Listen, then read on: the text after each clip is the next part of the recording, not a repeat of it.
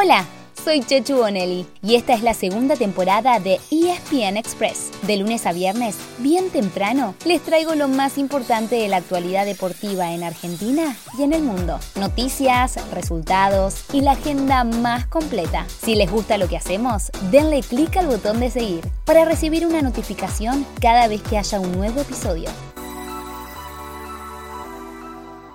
Mi primer desafío lo, como técnico lo agarro en Rosario Central por su gente, ¿no?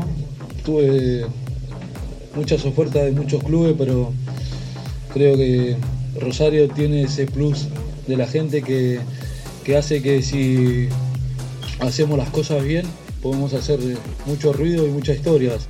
Y llegó el gran día en Rosario, por lo menos para la mitad de la ciudad, la de azul y amarillo. Sí, los mismos colores que Boca, aquellos con los que tanto festejó Carlos el Apache Tevez como jugador. Pero ahora, el desafío para Carlitos será como entrenador y del club Rosario Central. Ayer firmó su contrato y tuvo su presentación, para ya ponerse a pensar en su debut el viernes, en el gigante Arroyito. El rival será Gimnasia de Esgrima de la Plata, que viene invicto y prendido en el lote de punteros.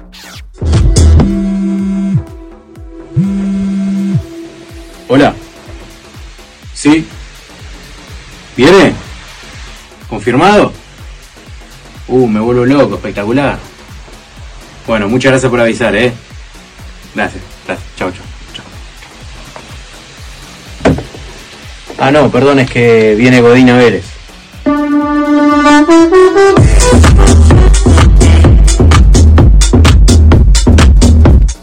Y hablando de presentaciones, el que dio la nota ayer fue Vélez, porque Bizarrap, el productor musical que está de moda, fanático del Fortín, anunció en sus redes sociales la llegada de Diego Godín. El uruguayo, capitán de su selección, tiene mucha sintonía con el nuevo DT, su compatriota, Alexander Medina, el cacique, y viene a sumar minutos para ponerse a punto rumbo al Mundial.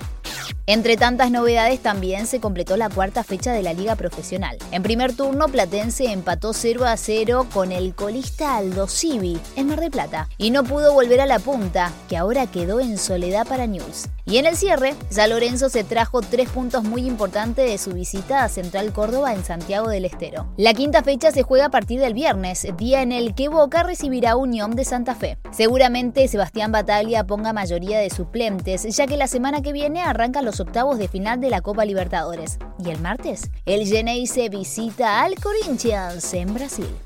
Ya que hablamos de Brasil y de Corinthians, les damos una última noticia de fútbol. Se confirmó fecha y lugar para el partido de eliminatorias de la verde amarela y argentina. Escucharon bien, eliminatorias. Estamos hablando del duelo que se suspendió a los 5 minutos y de manera polémica el año pasado, en plena pandemia. ¿Se acuerdan? La Confederación Brasileña de Fútbol le informó a la FIFA que los 85 minutos restantes se jugarán el 22 de septiembre en San Pablo justamente en el estadio del Corinthians.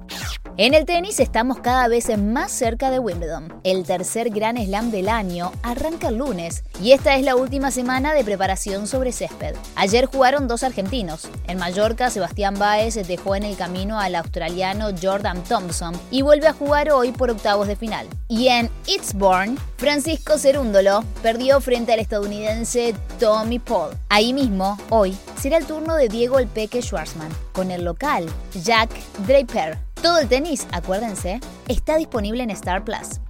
También por Star Plus esta semana hay acción de la BNL todos los días. Se está jugando la nueva etapa en Filipinas con la presencia de la selección argentina, que ayer cayó ante Japón y hoy tiene descanso. El jueves a las 8 de la mañana se medirá con Eslovenia y el viernes, gracias a la diferencia horaria, jugará dos partidos, uno temprano a las 4 de la madrugada y frente a China, y el otro a la medianoche, con Países Bajos. Voley 24-7, ideal para fanáticos.